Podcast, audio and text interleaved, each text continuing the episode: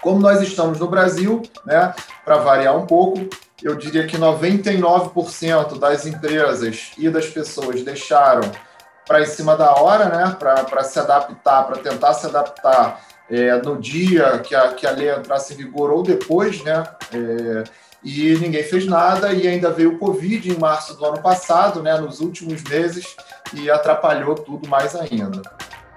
Esse que você acaba de ouvir é Rodrigo Dias de Pinho Gomes, advogado, membro da Comissão de Proteção de Dados da OABRJ, falando justamente sobre a Lei Geral de Proteção de Dados para jornalistas e publicitários. Eu sou Naila Oliveira e você está ouvindo Dia D, o podcast especial da Dante Comunicações.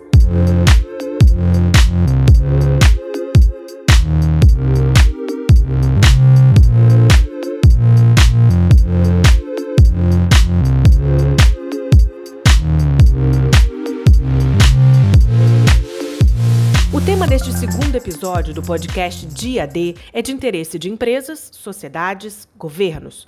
E a LGPD, sigla cada dia mais conhecida da Lei Geral de Proteção de Dados, se tornou pauta da grande imprensa e chamou a atenção de muita gente. Isso porque no início deste ano houve um mega vazamento de dados de 223 milhões de brasileiros. Você deve estar se perguntando aí, mas, segundo o último censo do IBGE, são apenas 210 milhões de brasileiros no país, não é? Sim, é que o vazamento atingiu inclusive dados de pessoas já falecidas. Foram expostas informações como nome completo, sexo, idade, CPF, endereço, colocando em risco a segurança de toda a população. Também foram vazados dados de 104 milhões de veículos e de 40 milhões de empresas. Diante desse escândalo, que ainda não ficou totalmente explicado, a Dante Comunicações convidou o especialista no tema Rodrigo Dias de Pinho Gomes para dar uma palestra sobre LGPD para o nosso time de especialistas em comunicação digital. Rodrigo é advogado, mestre e doutorando em Direito Civil pela UERJ e autor da obra Big Data Desafios à Tutela da Pessoa Humana na Era da Informação. Nosso convidado é professor de pós-graduação de instituições como IBMEC, ESA, PUC, MP e Emerge. É também membro da Comissão de Proteção de Dados e Privacidade da OABRJ, do Grupo de Pesquisa em Direito e Tecnologia da PUC Rio e vem ajudando diversas empresas a se adequarem à LGPD. Para que as pessoas conheçam seus direitos na proteção das informações e para que as empresas saibam bem quais são os seus deveres no tratamento destes dados, dividimos a palestra que tivemos com o especialista nesse episódio especial sobre LGPD do podcast Dia D, um produto da Dante Comunicações. Marcela Prior, analista digital da Dante Comunicações, começou a conversa com o advogado Rodrigo Dias de Pinho Gomes com a primeira pergunta que é LGPD, né, essa sopinha de letrinha, e também quais são as bases legais da lei que autorizam o tratamento de dados dos cidadãos.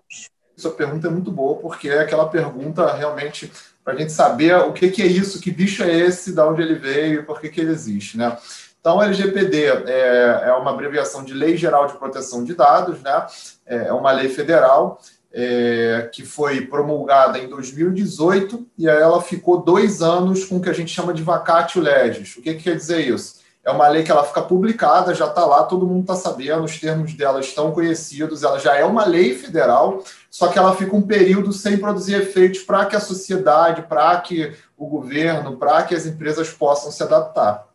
Como nós estamos no Brasil, né, para variar um pouco, eu diria que 99% das empresas e das pessoas deixaram para em cima da hora, né, para se adaptar, para tentar se adaptar é, no dia que a, que a lei entrasse em vigor ou depois, né, é, e ninguém fez nada, e ainda veio o Covid em março do ano passado, né, nos últimos meses, e atrapalhou tudo mais ainda. Né? Então, essa é a primeira questão que eu queria falar da lei. É, Para responder melhor a sua pergunta, o que é a LGPD?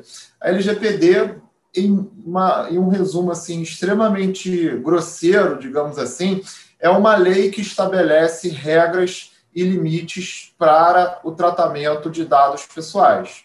Tá? Então, ela vai criar alguns critérios, algumas regras, alguns princípios né, é, para dar licitude ou não aquele tratamento de dados pessoais. E quando eu falo tratamento, é uma definição que está lá no artigo 5 da lei, atividade de tratamento é basicamente tudo que se faz com dado, né? Então não é só você botar no algoritmo, não é só você manipular é, tecnologicamente, não. Então, vou te dar alguns exemplos que estão na lei.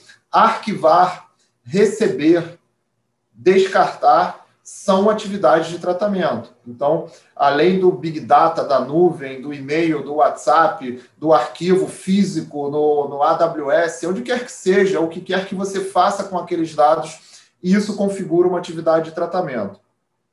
Existem várias exceções na lei, que estão lá no artigo 4 que falam que, por exemplo, quando você for, for tratar dados para segurança pública, não se aplica LGPD, né? Então, a polícia, quando for fazer uma investigação criminal, ela não tem que observar LGPD.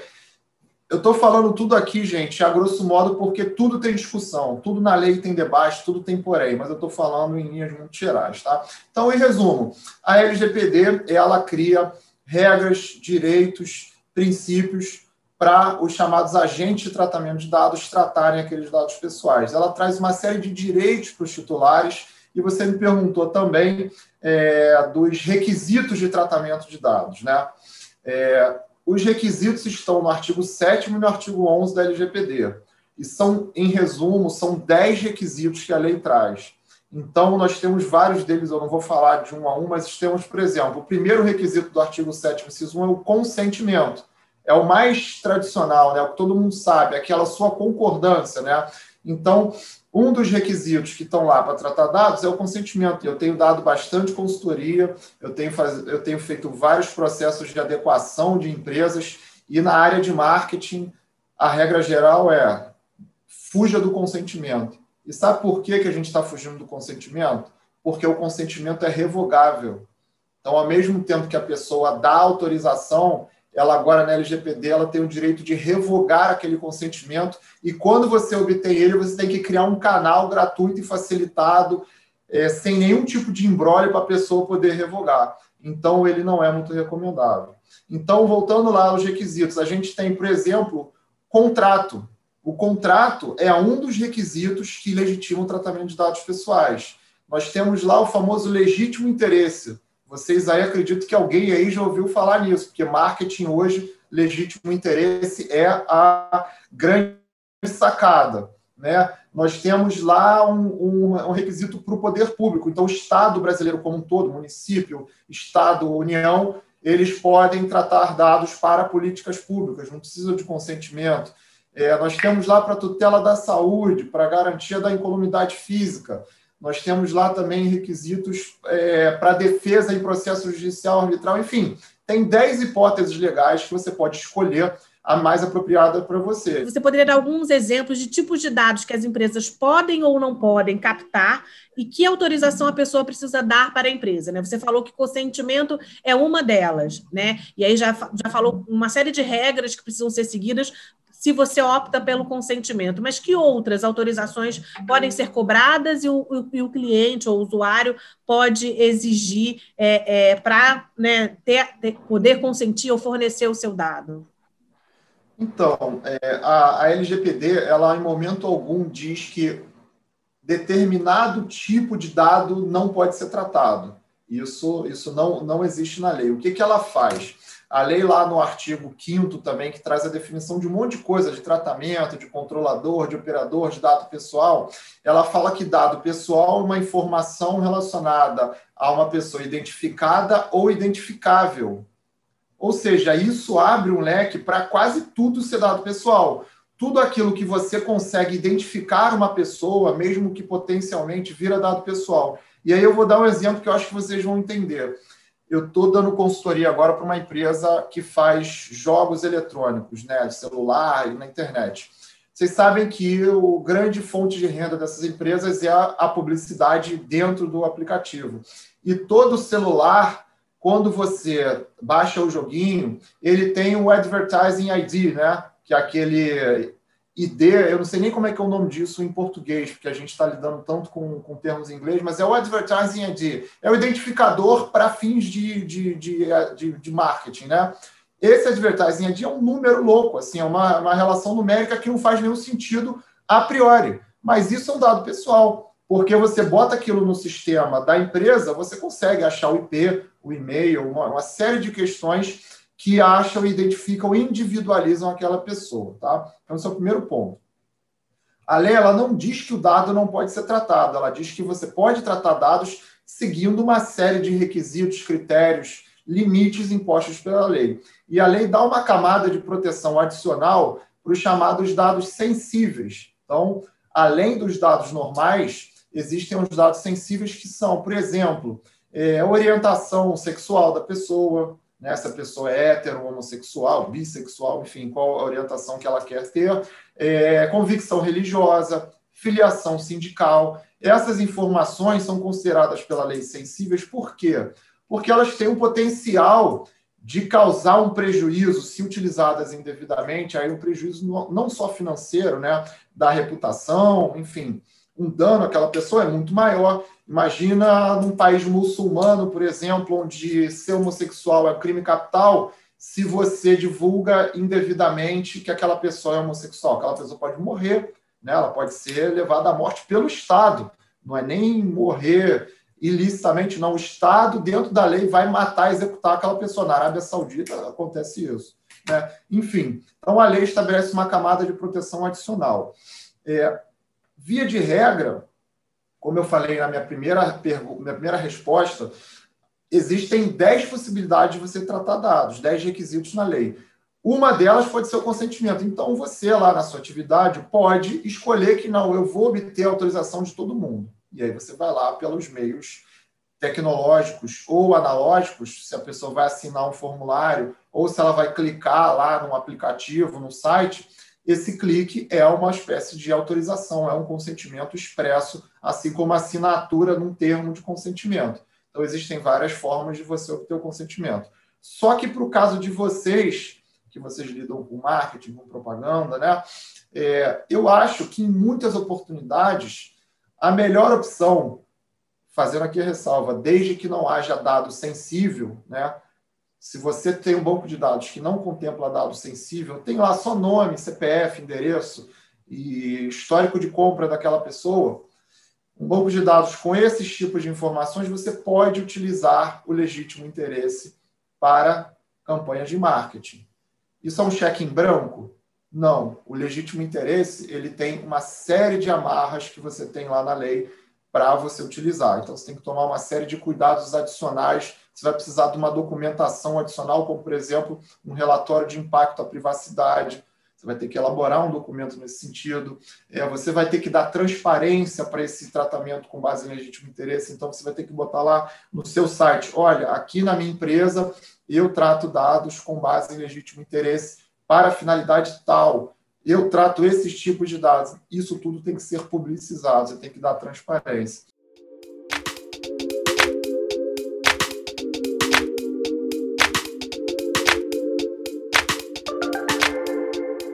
Um estudo da consultoria McKinsey Company apontou que os novos hábitos causados pelo isolamento social gerado pela pandemia do coronavírus são mais profundos do que parecem. Um deles é o maior uso das tecnologias pela geração acima de 50 anos. Muitos passaram a consumir mais redes sociais, aplicativos e sites por causa da pandemia e assim serem alvos fáceis do roubo de informação e até mesmo da propagação de fake news. A Lei Geral de Proteção de Dados está em vigor, mas muitas pessoas nem sabem que devem cuidar dos seus dados e informações. O nosso especialista convidado também falou sobre isso. Na segunda parte da conversa, o advogado Rodrigo Dias de Pinho Gomes faz alertas para que as pessoas usem a LGPD a seu favor para estarem mais protegidas e as empresas façam adequações customizadas a cada realidade corporativa. Um dos princípios que a lei traz é o da autodeterminação informativa, né? É um dos fundamentos, perdão, da, da LGPD. O que, que isso significa? Autodeterminação informativa é um termo que foi criado na Alemanha, lá em 1983, no julgamento emblemático do caso do censo alemão, lá pelo o, o Supremo Tribunal correspondente da Alemanha. E eles falaram o seguinte: toda pessoa tem o direito de controlar as informações que lhe dizem respeito, ou seja, os seus dados pessoais. Então, o Supremo alemão falou para a população num julgamento que é o seguinte: olha, vocês têm direito de controlar na mão de vocês os seus dados pessoais, tudo aquilo que faz e que não faz com os seus dados. Então, esse é um princípio, esse é um, é um conceito que se irradiou para o mundo todo e toda a legislação moderna de proteção de dados contempla esse termo autodeterminação informativa. Então, como é que isso funciona? É, todo titular de dados ele tem direitos, uma série de direitos previstos na legislação é, para você poder exercer essa chamada autodeterminação informativa. Então, por exemplo, vamos, vamos, vamos sair da teoria e vamos para a prática. Hoje, todo agente de tratamento de dados, o controlador o operador, que são, na maioria dos casos, as empresas, ela tem que disponibilizar um canal gratuito e facilitado para que os titulares de dados possam exercer os seus direitos. Então, um dos direitos que eu posso querer ter é acesso aos meus dados. Então, vamos supor que eu quero saber tudo que a Coca-Cola tem que diz respeito a mim, ou seja, os meus dados pessoais. Se você entrar hoje no site da Coca-Cola, certamente vai estar lá, provavelmente no final da página, algo assim, política de privacidade, termo de uso, aviso de privacidade. Se você clicar lá, provavelmente também lá no finalzinho da página vai estar lá é, quem é o encarregado da Coca-Cola pelo tratamento de dados e como você contacta ele. Isso é uma exigência da lei, isso é uma obrigação legal. E aí você manda um e-mail ou manda um formulário lá para essa pessoa com a sua requisição. Olha, eu sou o Rodrigo, eu quero saber tudo que você tem é, com relação aos meus dados. Eu quero ter acesso aos meus dados. E a Coca-Cola hoje, como todo mundo, como a Dante, como o meu escritório de advocacia, como todas as empresas, nós temos uma obrigação legal de em até 15 dias mandar isso para essas pessoas. Então, hoje todo mundo pode exercer os seus direitos do titular, que são vários. Tem direito de portabilidade de dados, tem uma série de direitos lá, tem cerca de 10 direitos na lei, que todo mundo pode exercer com base é, no, nos controladores desses dados. Você pode exercer direito de retificação. Então, você identificou que tem um dado incompleto, impreciso, desatualizado você tem o direito de exigir essa atualização, essa, essa complementariedade. Então, tem muita coisa nova na lei que já está valendo, que as pessoas já estão exercendo. Se você entrar no Reclame Aqui, digitar LGPD lá na pesquisa, você vai ver que tem milhares já, talvez, de reclamações com base na LGPD, de empresas que não cumprem, que não tem canal para exercício de direitos do titular. Então, enfim, é algo bastante complexo mas que é viável. Tem muita empresa aí que já está adaptada. Laélia Longo, que é do nosso time de São Paulo, de atendimento à imprensa, ela, ela trouxe uma questão que é importante, é da interseção da LGPD e o futuro Open Banking. Como é que isso está sendo tratado? Olha, o Open Banking tem, uma, tem uma, um diálogo umbilical com a LGPD, né? e especialmente agora com essa questão de portabilidade, né, que está se aventando muito no, com, com, essas novas regulamentações, o PIX, tudo isso novo, essas, essas novidades que vieram aí no sistema bancário, é, tem um diálogo gigantesco com o LGPD, porque no, no fim da linha está havendo um fluxo de dados dos clientes, né, CPF, nome, dados cadastrais, de entre instituições financeiras e entre é, agentes financeiros, né? não só instituições financeiras. Então, por exemplo, tem que se observar um dos princípios que ainda não mencionei nos anteriores, é o princípio da segurança. Né? Isso implica muito para banco. Né? Então, na LGPD, tem uma obrigação de que todo agente de tratamento de dados tem que garantir uma segurança mínima. Ele tem que demonstrar documentalmente que ele adota medidas concretas de segurança. Quais são essas medidas? Não está sacramentado isso na lei. Ela simplesmente fala que você tem que demonstrar que você trata com segurança. Então, por exemplo, tem medidas clássicas como é, criptografia nas comunicações, né? Então, isso é hoje minimamente esperável para você garantir segurança, porque se alguém intercepta aquela comunicação, se ela tiver criptografada, você não vai conseguir fazer nada com aquilo que foi interceptado. É, então, tem um diálogo gigantesco e todas as instituições financeiras no Brasil, pelo menos as de varejo, os grandes bancos, já estão todos minimamente adaptados à LGPD. E como é que as empresas podem se organizar para lidar com esse tema? Porque, assim, é multidisciplinar, passa por diversas áreas, tem empresas pequenas também, né? E a gente sabe que existe uma dificuldade. Então, assim, é preciso criar novos cargos, quem pode liderar esse processo dentro da empresa, quais áreas precisam participar, assim, de fato, assim, essas áreas não podem ficar de fora. Vamos lá, essa pergunta é muito importante e é o que eu tenho feito hoje, basicamente 90% do meu tempo tem sido dedicado a isso. Primeiro, acho que a empresa, inicialmente, se ela quiser se adaptar, e aí eu falo da minha experiência, né, ela não precisa criar um cargo interno neste momento. Tá? O que é muito importante é ela contratar uma consultoria especializada, um profissional, uma empresa que ela confie, que tenha algum tipo de conhecimento na lei é, seja jurídico, enfim, existem empresas de TI dando consultoria, existem é, escritórios de advocacia, é, enfim, aí cada um escolhe quem, quem acha melhor, mas é contratar uma consultoria fundamental e aí pode ser por várias modalidades, né? E essa consultoria ela vai é, auxiliar aquela empresa na sua adequação. E aí você perguntou quais são os setores? Eu diria que todos indistintamente você, a primeira coisa que eu faço quando eu vou começar o projeto de uma empresa é me manda o organograma interno. Sem organograma, você não começa o trabalho. Você tem que entrevistar a portaria ao CEO.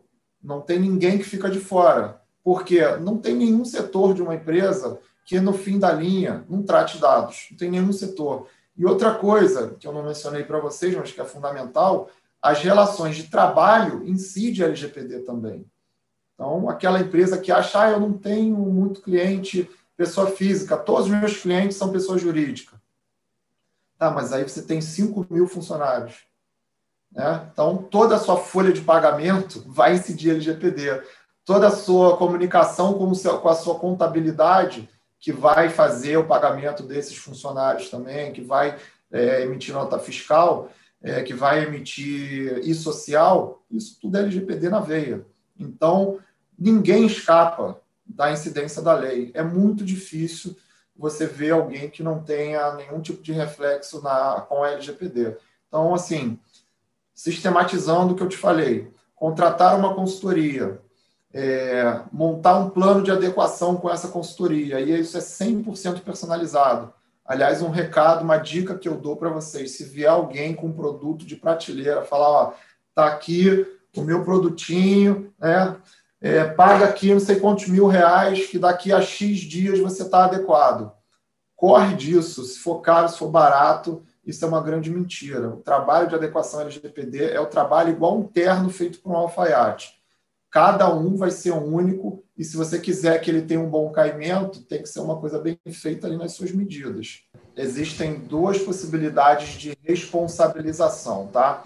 Porque tecnicamente, para o direito, a, a punição ela tem um caráter de pena. E quando você vai lá e entra na justiça pedindo um dano moral, isso tecnicamente não é uma punição, isso é uma indenização. Mas vamos, vamos trabalhar tudo a mesma coisa, porque eu entendi a sua pergunta e, e ela é uma pergunta muito interessante, muita gente me faz. É, existem duas formas de responsabilização dos agentes de tratamento. A primeira é a questão da reparação civil, né? ou seja, dano moral, dano material, lucro cessante, e aí as hipóteses são infinitas. Ah, vazou o meu dado, é, que eu tinha uma orientação sexual X e aquilo me fez perder o emprego. Me causou um dano moral, um dano material, porque eu vou perder renda, enfim, uma série de coisas. Além disso, existem as sanções administrativas aplicadas pela Autoridade Nacional de Proteção de Dados. São coisas que não se misturam, elas podem acontecer pelo mesmo fato, o mesmo fato pode gerar essas duas coisas ou não, tá? Então a autoridade nacional, ela tem o poder e isso só vai passar a valer a partir de, de meados desse ano, de 2021. Isso não está valendo ainda. As sanções administrativas só valem no meio de 2021. Essa questão de reparação de dano moral material já está valendo desde o ano passado. Então, essas sanções administrativas também são várias. Dentre elas, uma multa que pode chegar até 50 milhões de reais. Rodrigo, para a gente encerrar essa conversa, queria que você resumisse o que a LGPD tem de bom e o que ela precisa avançar ainda para a gente garantir a segurança de dados pessoais e das empresas e que todos os atores estejam seguros. Eu acho que o grande problema que nós temos hoje é a ausência de uma autoridade atuante, é, independente e zelosa com a LGPD, porque a autoridade ela vai definir muita coisa. Né? Assim, existem, sei lá, talvez 30 competências atribuídas à autoridade que ela não falou nada ainda sobre essas competências, não deliberou sobre nada, é, não fiscalizou ninguém, não disse o que pode, o que não pode, não interpretou nada e a gente está interpretando da nossa cabeça.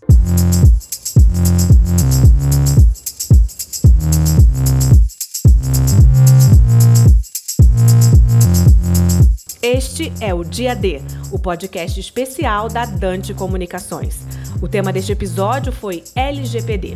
Conversamos com o advogado e professor Rodrigo Dias de Pinho Gomes.